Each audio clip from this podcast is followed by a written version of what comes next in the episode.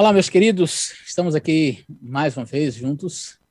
Vamos uh, dar continuidade a esse assunto tão interessante que é o assunto da, da homossexualidade. Nós estamos tratando da homossexualidade na Bíblia e no vídeo anterior nós falamos sobre o Antigo Testamento, a questão da homossexualidade, Levítico, Davi e Jonatas, tratamos aí de vários aspectos importantes. Quando a gente vai para o Novo Testamento, a gente tem a, os escritos paulinos. E nos escritos paulinos, nós encontramos é, a expressão arsenocoitai. Eu até já fiz menção no vídeo anterior, e eu, eu gostaria de, de compartilhar com vocês a minha tela aqui, para que vocês possam, possam ver. Eu não vou ter como uh, passar essa palestra toda, eu vou uh, pedir a vocês que entrem no, no, canal Fala Sério Pastor e tem um vídeo intitulado vídeo mais completo sobre a homossexualidade na Bíblia. Então, aí você vai, é, é vai ver toda essa palestra que eu é, falo ali das evidências morfológicas, evidências semânticas, enfim. Mas eu vou apresentar um pouco deste, deste material. Eu falava de Romanos capítulo 1 e o verso 26 e 27, onde aparece que uh, homem com homem para Deus ali é abominação. Uh, você tem os comentários bíblicos que falam sobre essa questão. E aí, em 1 Coríntios capítulo 6, e o verso 10, e também em 1 Timóteo 1, verso 10, você tem a expressão arsenocoites. Esta expressão uh, deriva de duas, de duas palavras. Nós temos quatro propostas interpretativas. É, a exploração sexual, cafetinagem, a prostituição cultural, que alguns sugerem, não, esse texto aqui está falando sobre a prostituição cultural, não é sobre a homossexualidade. Nós temos a pederastia, que é a segunda proposta. Nós temos a, o sexo não consensual entre homens, seria o caso do estupro, ou o sexo consensual entre homens, que seria a questão da homossexualidade. O termo arsenocoita vai referir-se a quê? Esta expressão refere-se a quê? E aí, então, nós teríamos a essa explicação. O neologismo paulino, conforme eu falei, são em torno aí de 179. Nós temos aí 179 neologismos é, paulinos e 89 foram usados unicamente por Paulo. Em, Paulo ele criou em torno aí de 179 palavras e destas 89 ninguém mais usou, só ele, tá certo? Outras palavras que foram criadas por Paulo foram utilizadas mais tarde pelos pais da igreja em outras literaturas pós é, Paulo, né? Mas 89 foram usadas única e exclusivamente por Paulo. A palavra arsenocoites, como eu disse, ela é formada por duas palavras. É, a palavra arsenocoites, formada, forma no singular, é um substantivo composto dos radicais arsen, que quer dizer macho, e coites, aquele que se deita. Então, aquele que se deita com macho. Embora não seja regra geral, o significado dos substantivos compostos é geralmente obtido pela soma de suas partes. O significado de arsenocoitais será, então, aquele que se deitam com machos, arsen e coites. Esta é a ideia. E de onde que veio, de onde que Paulo pensou assim, vou criar esta palavra, aquele que se deita com macho, e formou uma palavra só? Exatamente de Levítico, conforme eu apresentei no vídeo anterior é, arsen coites, com homem não te deitarás, como se fosse tele, uma mulher. Isto é abominação. Tá? Então, é, esta provavelmente seja o livro de Levítico, o, a referência de onde Paulo extraiu é, esta ideia. Então, nós temos três evidências que são morfológica, genética e semântica. É, eu não vou ter como realmente apresentar todas as, essas evidências, mas aqui na evidência morfológica, por exemplo, é muito interessante que Exídoto, no século 8 a.C., ele usou a expressão relicoitai, ou rilecoitai, que quer dizer aqueles que dormem no mato. É, então, alguém poderia dizer, ah, coites pode ser só deitar-se, mas não necessariamente no sentido sexual. Mas aí você vai ver que sim, é, essa expressão foi utilizada coites ou coito no sentido sexual. Quando refere-se a um ambiente, por exemplo, quando refere-se aqui, olha, a, a um mato, a, a uma caverna. Então você vai ver que essa a expressão coitus, coites tem relação com o sono, com o deitar-se, né? Então, rilecoitai é aqueles que dormem no mato. Em seu próprio poema épico Trabalhos e Dias, no, no verso 529, uma combinação de rilê, mato com coites, ou seja, deitar-se no mato para dormir. Mas quando é utilizado com um ser humano, ou de um, um escravo, enfim, um, uma mulher, uma criança, então você vai perceber que a expressão ela a, ganha a conotação sexual, como você vai ver aqui Hipônax, o poeta de Éfeso, que ele empregou no sexto século a expressão, sexto século antes de Cristo, ele usa a expressão metrocoites, aquele que se deita com a mãe para se referir a uma, uma relação sexual incestuosa. Então, ali a, a expressão coitês já tem que ver não somente com deitar-se, mas uma relação sexual. Tá? Então, é, você vai ver, deixa eu ver se, deixa eu passar aqui para frente para eu ver se aqui com escravos na obra de Esopo, né, apresenta o caso em que Rantos, o marido, ele chega em sua residência, entra no quarto e começa a adular, a beijar a sua esposa, que o rejeita, exigindo primeiramente um presente. Em sua irritação, a mulher o ofende chamando de dulocoites, ou seja, aquele que dorme com escravos, e quinocoites, que dorme com cães. É uma referência à bestialidade e uma referência ao indivíduo que ficava deitando-se com mulheres ali, é, as escravas, né, com escravos. Aí você tem também a expressão arsen, que é macho, que é utilizada também. Então, morfologicamente, você vai perceber que arsen, junto com coites, aquele que se deita com macho, tem que ver necessariamente com a relação sexual. Tá? Eu vou passar aqui, porque existem outras evidências morfológicas, e, e eu vou passar para a evidência genética. Então, uma pista da a tradução da, de arsenocoita pode vir da Septuaginta, isso eu já mencionei, a gente vai ganhar tempo aqui também.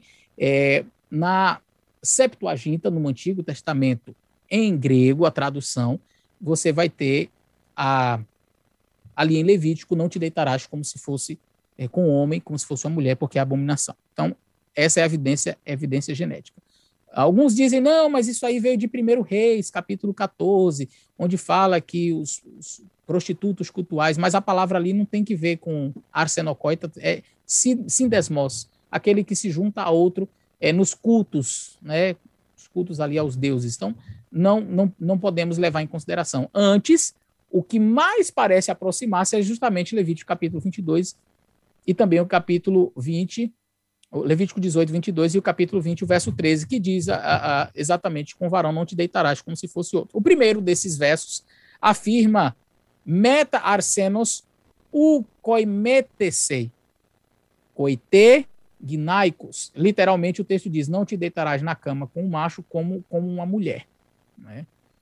Então, é, é, você vai perceber que essa expressão arsen, tá vendo aqui? Arsenos e coites o segundo, ro koimetei meta arsenocoited gnaicos.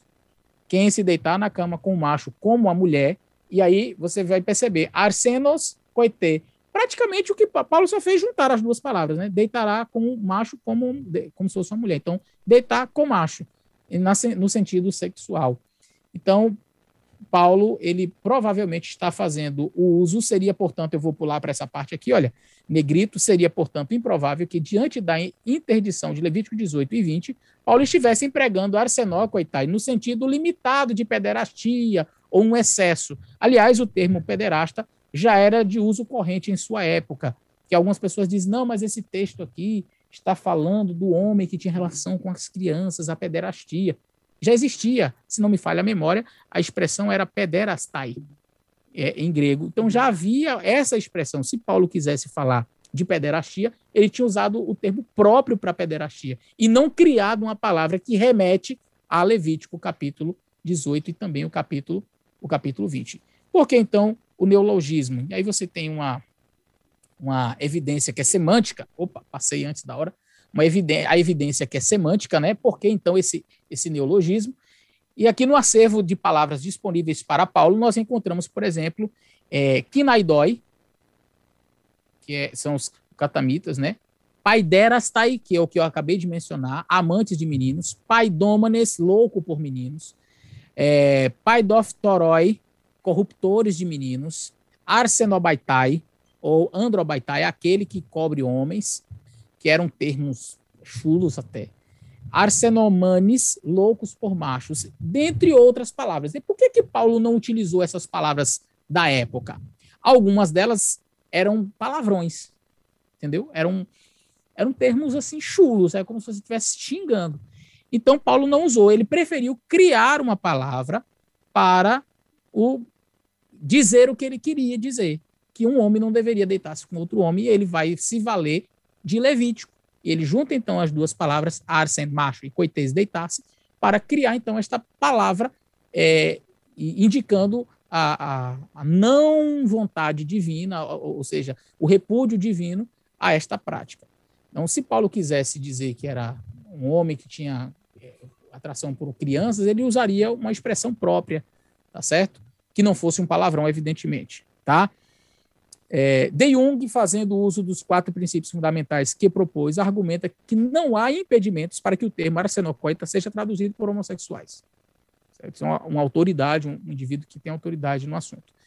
É, esse significado, ele diz que é possível em muitos dos contextos em que a palavra ocorre, não se detecta uma mudança importante no referencial de significado da expressão. O termo arsenocoitai obviamente pertence a um campo semântico que inclui a homossexualidade, mesmo que a pessoa diga, ah, mas é por causa do culto, é por causa da pederastia, mas está incluso no que seria a homossexualidade. É, e como não existem sinônimos, sinônimos perfeitos, o termo nacional coitai pode, em vários seus contextos, é, ser traduzido é, como homossexuais, já que, no mínimo, incorpora vários traços do significado. Ok? É, e aí nós temos alguns argumentos, né, que as pessoas usam. Não, mas Paulo aqui poderia estar falando sobre exploração sexual.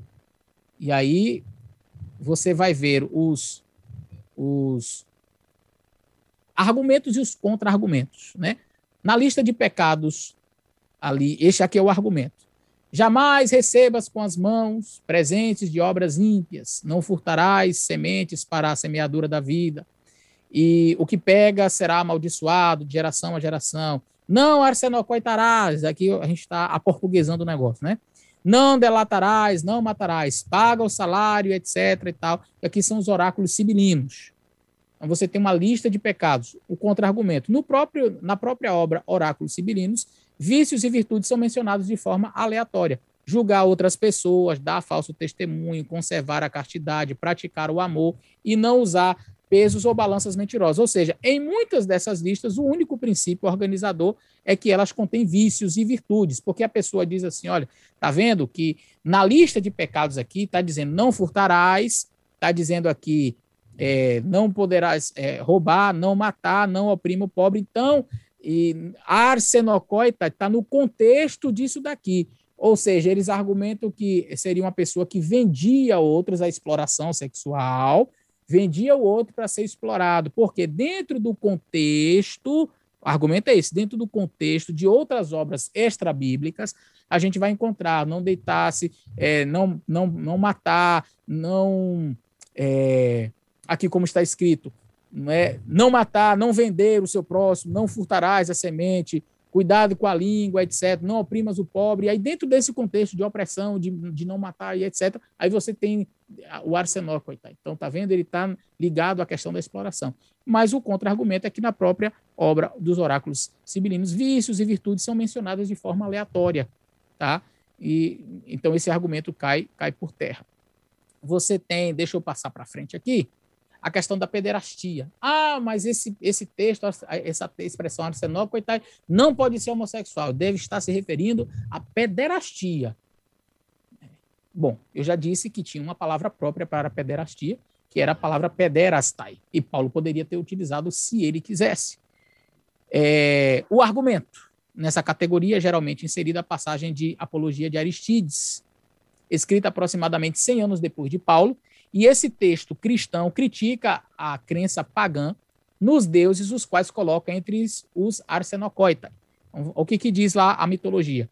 Como não entendem os sábios e eloquentes dentre os gregos que os que estabelecem as leis devem ser julgados por sua própria lei? Pois se as leis são justas, seus deuses são inteiramente injustos, já que praticam coisas ilícitas homicídios, multos, envenenamentos, adultérios, furtos e acenoicoitai. Se com facilidade praticam tais coisas, as leis são então injustas por conspirarem contra os deuses. Então, coloca arsenocoita como os deuses praticando, não é? Mas ah, isso daqui a gente pode, pode perceber que o texto em si não fala necessariamente quando você olha o texto, você percebe que ele não está falando naturalmente ali, ou explicitamente, de pederastia. Então, os deuses ah, abusando ali de, de, de, seres humanos. Não é? Mas, como eu falei, é, existe uma palavra própria para isso. O sexo não consensual, o estupro, alguns dizem não, aqui é o, o arsenócoita pode ser o sexo não consensual. E aí tem uma lenda, a lenda, a lenda é, grega do demônio Naás, e diz o seguinte: a mais conhecida dessas passagens é o relato reproduzido por Hipólito em sua obra Refutação de Todas as Heresias. Ali o autor conta a lenda gnóstica da investida do demônio Naás contra Adão e Eva. Segundo esse relato, o demônio teria cometido adultério, moirreia com Eva e arsenocoitia com Adão. É, quer dizer, abusou de Eva e depois foi lá e abusou de Adão. Mas Naás cometeu transgressão, diz o texto, pois abordou Eva, enganou-a e adulterou com ela, o que é transgressão. Abordou então também Adão e o possuiu como um escravo, o que também é transgressão. Daí surgiram o adultério e arsenocoitia. Tá vendo? Arsenocoitai está relacionado a, a esta ex, é, exploração, não, ao sexo não consensual. Adão não queria, mas então aconteceu. Qual é o contra-argumento? Primeiro, o problema com esse raciocínio é que o significado do verbo adulterar, moiquea, empregado no mesmo texto, ficaria limitado apenas no caso de uma mulher que fosse enganada para, para, praticar relações sexuais com um, um consorte. No entanto, a literatura bíblica não restringe o significado do verbo a esse uso particular. Deixa eu explicar isso aqui melhor para vocês. O texto ali diz que o demônio Narras foi lá e possuiu a Eva e, e, e com ela cometeu moikeia, adultério, ou moicheia, que é a expressão grega. Depois diz que foi lá e abusou de Adão também, e o que seria arsenocoitia, Aí a pessoa diz: está vendo que a arsenocoita, esta expressão de que Paulo usa, é uma referência a um sexo não consensual. Não era a vontade de Adão e acontecer. Então, não podemos traduzir como homossexualidade esse assunto, mas como uma, é, diríamos, uma, um sexo não consensual. Só que se isto, se eu, se eu estabeleço esse tipo de regra, eu tenho que estabelecer a mesma regra para Eva, porque Eva também não queria foi não consensual com Eva também, disse que ele foi lá e possuiu. E com ela, ela a, aconteceu o adultério. Então, a expressão moiqueia deveria ser, então, sempre um adultério não consensual, porque a gente vai perceber ao longo do Novo Testamento todo que a palavra moiqueia não, não significa um sexo não consensual. Quando o indivíduo ia lá e traía a mulher e ficava com outra, isso era chamado moiqueia. Então, da mesma forma como ali moiqueia não é necessariamente uma referência a um sexo não consensual, tampouco a palavra é, arsenocoita também não deve ser entendida desta forma. E aí, então, nós vamos ter é, de um sexo não consensual, tá? O, o, termo arsenocoita pode ser simplesmente uma referência à relação sexual ali de homem com homem, tá? E aí você tem o sexo consensual, que seria entre dois homens, a questão da homossexualidade. E, o, este argumento ele é bíblico e ele é exegético, tá? Contra os argumentos de que a arsenocoitia se refere a um tipo particular de relação homossexual, prostituição cultural, estupro, pederastia ou cafetinagem, enfim, tem sido feita a observação de que a tradição rabínica contemporânea ou quase contemporânea a Paulo geralmente interpretou a expressão hebraica mishav zahur, deitar-se com um homem, de Levítico, aqui é, é aquela arseno e coitai, que, é, que eu li, arseno coites, que eu li para vocês lá, de Levítico, em hebraico é misha, ou mishav Zahur, que quer dizer deitar-se com homens, de Levítico, como se referindo à prática da homossexualidade. Então, isso aqui é muito importante. Como que os próprios judeus interpretavam o texto? Como a prática da homossexualidade. Portanto, é, não tem que ver com. E, e o texto de Levítico não está falando de pederastia, o texto de Levítico não está falando de culto, o texto de Levítico não está tá falando da prática de um homem deitar-se com outro homem. Isso é abominação, acabou.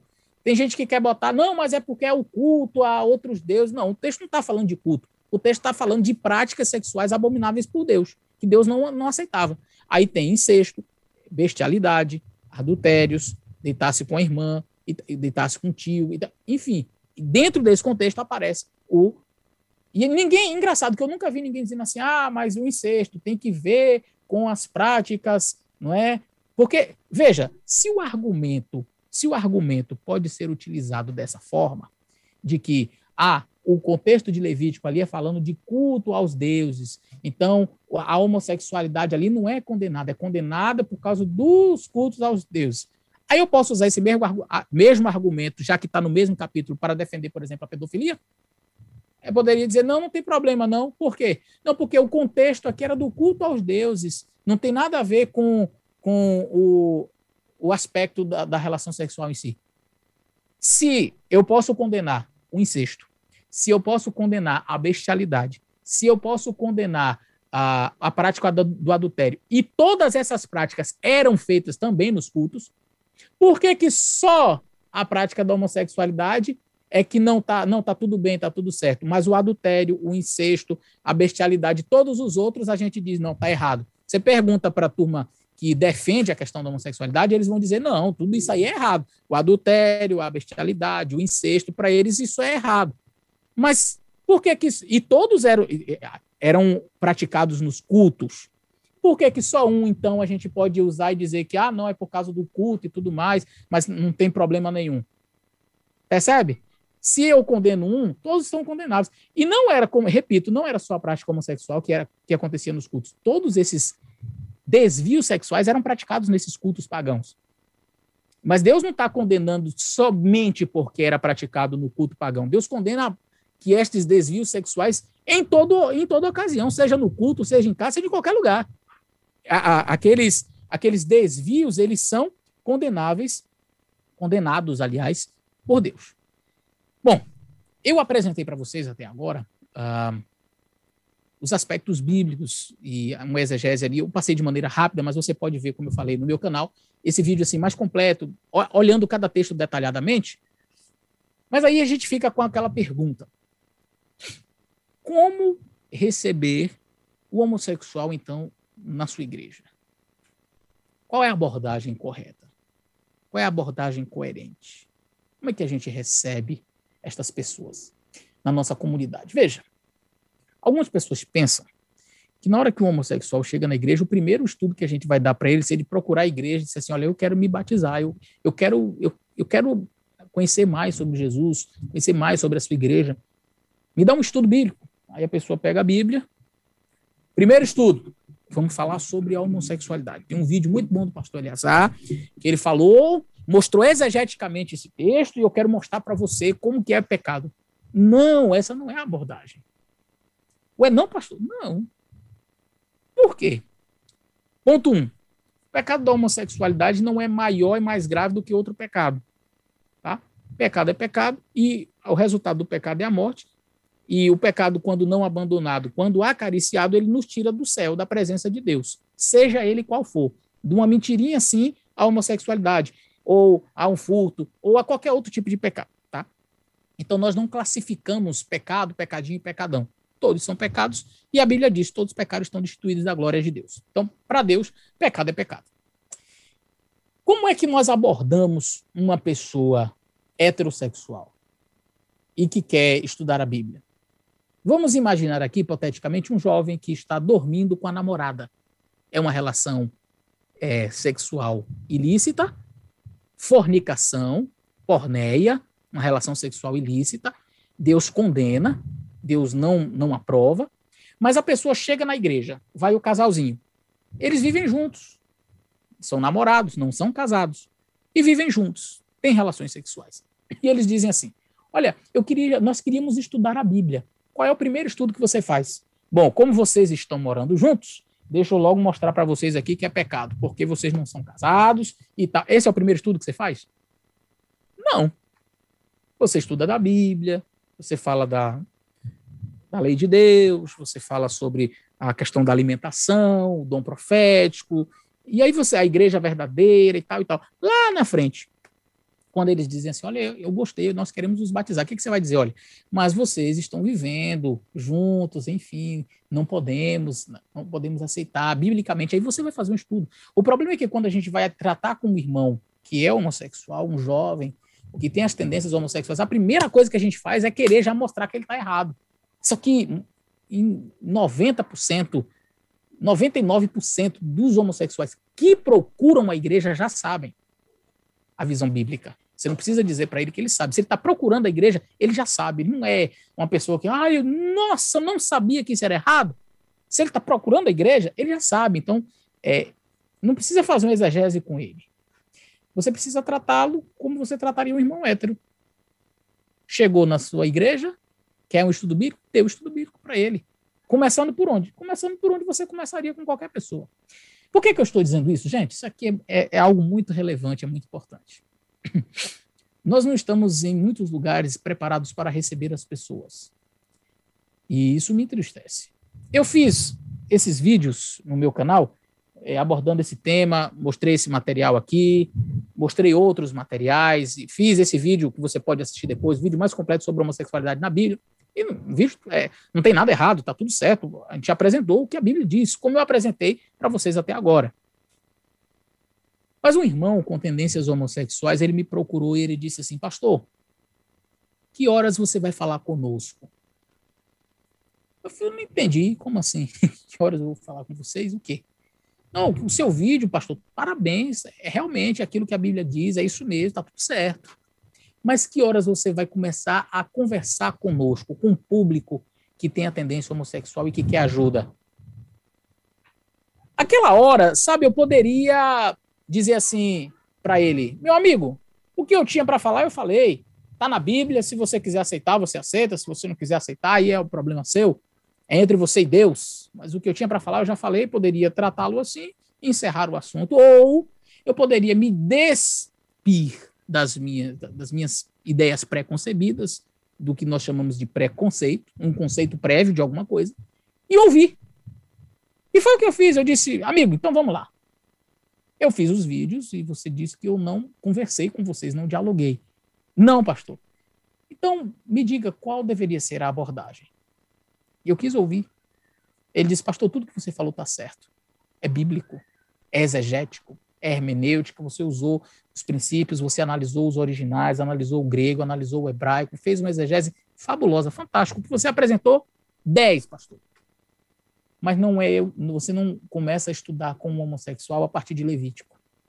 Você não chega para conversar e fazer um estudo bíblico com ele a partir de Romanos, de Coríntios, e aí ele foi conversando comigo e dizendo: Nós fazemos assim, por que não falar dessa maneira? Por que não deixar esse assunto para depois? Porque ele disse algo que assim fiquei. Achei fantástico. Ele disse: Pastor, homossexual, quando ele procura a igreja, ele já sabe que ele está no erro. Ele não quer saber se, o que Levítico diz, porque ele já sabe. Quando ele procura a igreja, quando ele procura a, a irmandade, ele quer, na realidade, a libertação, mas ele quer ser abraçado, ele quer ser, sabe? Eu disse, certo, mas a gente não pode compactuar com o erro. E ele disse, claro, pastor, nós não estamos dizendo que você tem que aceitar pecado e pecador, mas você deve amar o pecador. Nós rejeitamos o pecado. Mas se o pecador não amar a Cristo, porque o que vai fazer alguém mudar as suas práticas pecaminosas não é uma exegese bem feita. Você pode fazer a melhor exegese do mundo, ah, vocês acham que não existem bons materiais? Está aqui um livro enorme. Tem outros livros aí que falam do assunto. Exegeses assim fantásticas. Mas a pessoa que quer viver na prática, ele vai viver na prática. Porque ele não está nem aí para a sua exegese. Ele não está nem aí para o que você acha. Então, não é uma exegese bem elaborada. Você pode calar a boca de, um, de uma pessoa que defende a prática da homossexualidade, que quer usar a Bíblia para isso. Você começa a discursar, ele fala de um lado, você rebate, mostra por A mais B o seu ponto de vista, e você ganhou o debate. Mas e daí? Alcançou o coração? E aí ele entrou com um aspecto assim interessantíssimo. Ele disse, pastor, se Cristo não fizer a mudança, se Cristo não fizer a transformação, não vai ser a sua exegese que vai fazer.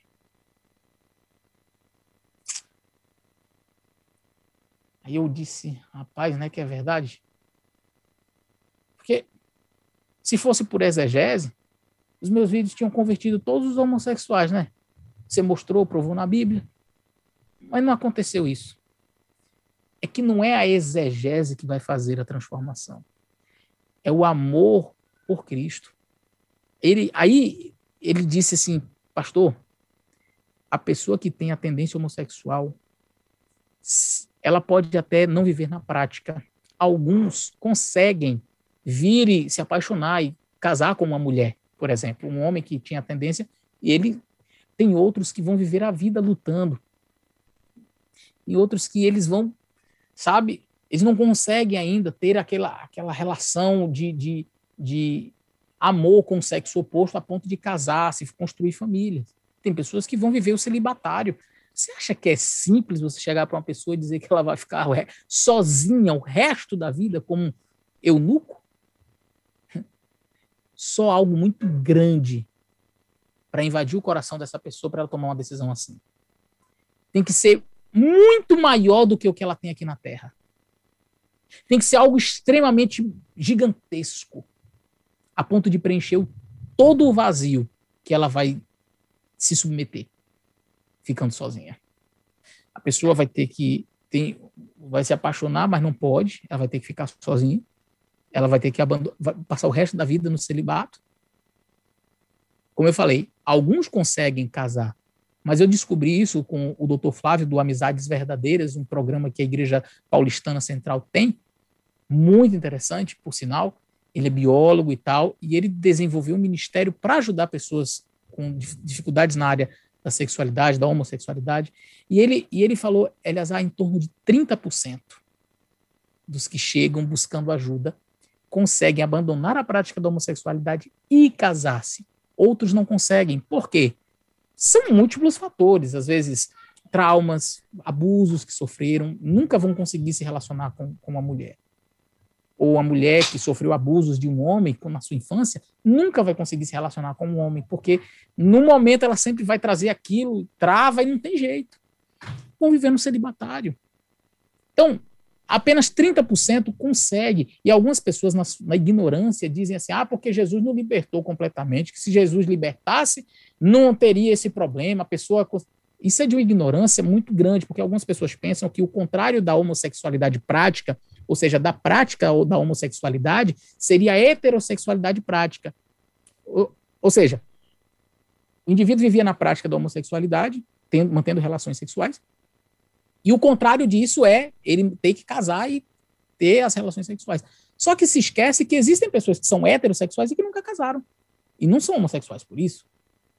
José no Egito, por exemplo, ele não era homossexual, ele era heterossexual, mas não estava praticando. Ele disse não para a mulher de Potifar. Paulo, ele disse: Olha, eu até gostaria que vocês fossem tal como eu sou. Eu sou solteiro. Paulo falava sobre isso. E ele não era homossexual. Então, o contrário da homossexualidade prática não é a heterossexualidade prática. Jesus nos chamou, Deus nos chamou para sermos santos. Deus não chama um indivíduo homossexual para ser heterossexual. Ele chama para ser santo. Porque nem todos vão se casar. E isso aqui é um ponto muito importante que eu queria destacar com vocês. Nós estamos trabalhando agora termos práticos, tá? Às vezes o indivíduo que ele vem com a tendência homossexual, ele vem para a igreja, chega na igreja e ele já conta com os olhares tortos de alguns irmãos. Hum. Sei não, viu? Sei não.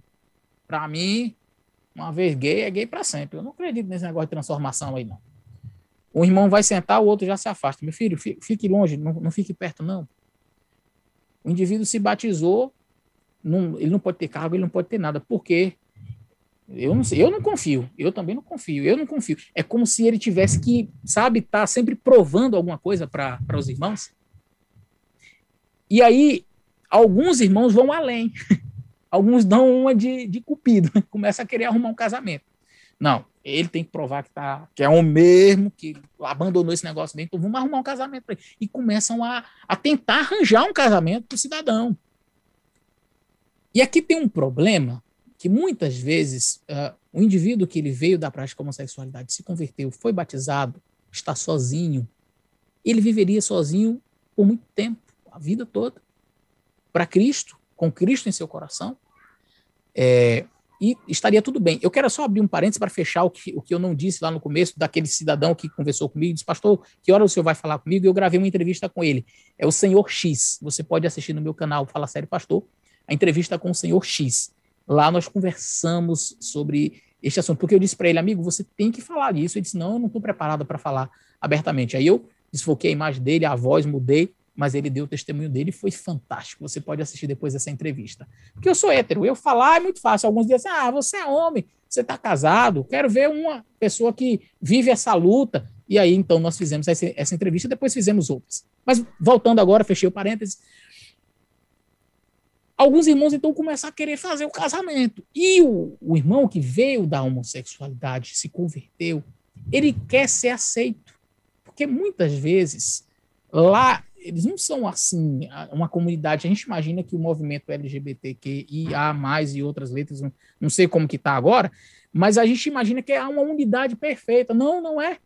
Eu já conversei com vários homossexuais, principalmente depois das entrevistas que nós fizemos, dos vídeos que nós fizemos, eles dizendo que não existe essa harmonia toda entre eles, não. Eles se unem para atacar, mas a, a questão do, dos preconceitos, etc., pela militância, eles se unem mas não existe essa unidade toda. E às vezes eles vêm e querem ser aceitos, querem fazer parte da comunidade.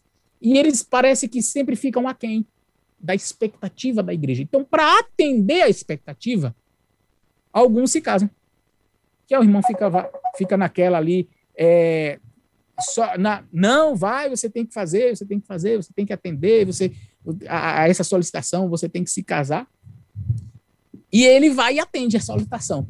vai lá e se casa só para se sentir parte, para se sentir aceito, para dizer assim, não, agora virei homem mesmo. E o que não era necessário, não tinha que provar nada para ninguém. Resultado. São, às vezes, às vezes, são infelizes, não conseguem eh, satisfazer a, a esposa em, em várias áreas, não conseguem fazer aquela mulher feliz, não conseguem ser felizes, e o casamento às vezes se torna um fracasso, um fiasco. Eles se separam e, pela frustração, alguns retornam para a velha vida, para a prática da homossexualidade, com o pensamento de que realmente eu não fui transformado, realmente Jesus não fez a mudança, realmente uma vez gay, gay para sempre, realmente eu nasci assim, vou morrer assim. Ele pensa isso porque ele, eu tentei de tudo, mas não deu certo, então volto para minha velha vida. Ao mesmo tempo, alguns irmãos olham e dizem aí, ó, hum, eu não falei? Bem que eu disse, eu sabia que eu não tinha mudado. Menino casou, eu sabia que esse casamento não ia para frente. Sabia que ia dar nisso aí. Hum, eu não acredito. Falei, pois aí, ó, tá aí, ó, voltou para a velha vida. São as abordagens erradas que podem fazer com que pessoas se percam veio para nossa fé, abracemos. E eu digo: ame o pecador, abomine, aborreça o pecado, mas ame o pecador. Então, uma, uma abordagem correta, coerente, bíblica, sempre vai fazer com que você abrace essas pessoas. Traga essas pessoas para Cristo. Apresente Cristo para elas. Apresente o Evangelho para essas pessoas. Apresente Jesus. Apresente o amor de Cristo. O senhor X, na conversa que ele teve comigo, ele disse: o texto principal para você começar um diálogo homossexual é João 3,16. Deus amou o mundo de tal maneira que deu o Filho unigênito para que todo aquele que nele crê não pereça, mas tenha vida eterna. Se isso não motivar este jovem a sair da prática da homossexualidade e viver para Cristo, não é a tua exegese que vai fazer diferença, não. Então, o que deve motivar, o que deve fazer o jovem mudar é Jesus Cristo. A igreja deve entender isso, abraçar esse jovem, apresentar Jesus para ele e parar de querer ficar determinando o que ele vai ter que fazer. Veio para a igreja, agora vamos arrumar uma namorada, vamos fazer isso. Deixa no tempo da pessoa. Deus ele pode fazer? Pode fazer a pessoa se transformar a ponto de, de ser, de ser é, é, se relacionar com uma mulher, ou de uma mulher que veio né, da prática homossexual se relacionar com um homem, Deus pode. Deus pode tudo. Mas não significa dizer que se a pessoa não casou, então ela não está liberta ainda. Se a pessoa ainda luta, ah, é porque não está liberta. Não, porque eu, como heterossexual, tenho as minhas lutas, e você, que é heterossexual, que está me assistindo, também tem as suas. E você luta com as suas. E nem por isso eu chamo uma pessoa que luta, por exemplo, contra a pornografia, ou luta contra a, a ver uma mulher e sentir alguma coisa no seu coração, passou uma mulher bem bonita, o indivíduo sentiu uma atração, nem por isso a gente diz, olha, ali é um adúltero, você é um adúltero, você é um adulto. Não, o indivíduo está lutando. E, e, o Martinho Lutero dizia que, que nós não podemos impedir o passarinho de voar em cima da nossa cabeça, mas podemos impedir dele fazer ninho. Então passou uma jovem bonita, eu que sou heterossexual, passou uma jovem bonita, isso vai lhe chamar a atenção. Aí você desvia o olhar, você pensa em Jesus, você canta, você pensa no verso bíblico, enfim, Agora não vai ficar olhando e vislumbrando e pecando. Aí é deixar o passarinho fazer ninho. Então, você deve ter as suas lutas. Um jovem que é solteiro, heterossexual, namora. É, qual é a coisa que um namorado quer com a namorada? Ficar com a namorada, ficar perto. E se ele não cuidar, pelo fato de ser heterossexual e ter hormônios, porque se o indivíduo ele fica com a sua namorada e ele não tem desejo nenhum por ela, gente, será que ele realmente é hétero? Porque o normal é a pessoa sentir atração, sentir o desejo, querer estar perto, mas isso deve estar sob domínio da razão e do Espírito Santo. Como disse o senhor X, é, a minha mente domina o meu corpo e o Espírito Santo domina a minha mente. Então, o meu corpo está sob domínio da minha razão e a minha razão está sob domínio do Espírito Santo. Então, o indivíduo, até que eu gostaria de, de, de estar com a namorada até ir além, mas a mente controla o corpo e o Espírito Santo vai controlar a mente. E não é porque ele não quer, não é porque ele não tem um desejo. Ele tem. E Paulo chama isso da luta da carne, o, o espírito e a carne, um lutando contra o outro. Mas ele diz não. Porque ele é homossexual? Não, ele é hétero. Mas porque ele domina a sua mente. O desejo está ali. Ele é heterossexual. O desejo está lá. Mas ele não se permite dominar pelo desejo. O irmão que se converteu, veio, abandonou a prática da homossexualidade, ele pode ainda ter aquele desejo, ele vai lutar com ele, vai colocar sua mente sob o domínio do Espírito Santo e não vai permitir nem pensamentos, pensamentos pecaminosos, desejos pecaminosos que se aflorem. Ele vive para Jesus, ele vai lutar. E o que, que nós devemos fazer enquanto igreja? Amar, respeitar, apoiar, abraçar, envolver. São seres humanos pelos quais Cristo morreu, são pessoas que merecem todo o nosso apoio, todo o nosso respeito, toda a nossa é, aceitação. Nós não abrimos mão em relação ao pecado. O pecado nós abominamos. Nós dizemos não. Ao pecado a gente diz não. Não tem conversa. Pecado é não, acabou. Ponto mas em relação aos nossos irmãos, nós amamos, nós abraçamos, nós acolhemos. Essa deve ser a atitude correta, coerente. E deixa eu dizer uma coisa para vocês. Há muitos jovens que, infelizmente, têm sido influenciados nesse, nesse quesito. E há muitos que começam a defender, inclusive, a causa errada, justamente por causa de alguns irmãos que, na tentativa de defender o certo, defende o certo da maneira errada. Então, por exemplo, o irmãozinho que ele já chega querendo, é, é, dizendo que é, que é, pecado, mas já chega ofendendo e, e, e, quase que expulsando da comunidade. Às vezes, um jovem traz um amigo que tem o, a prática da homossexualidade, convida para a igreja. Na faculdade, estuda com alguém que, na, a vizinha, o primo, sabe? Vamos na minha igreja.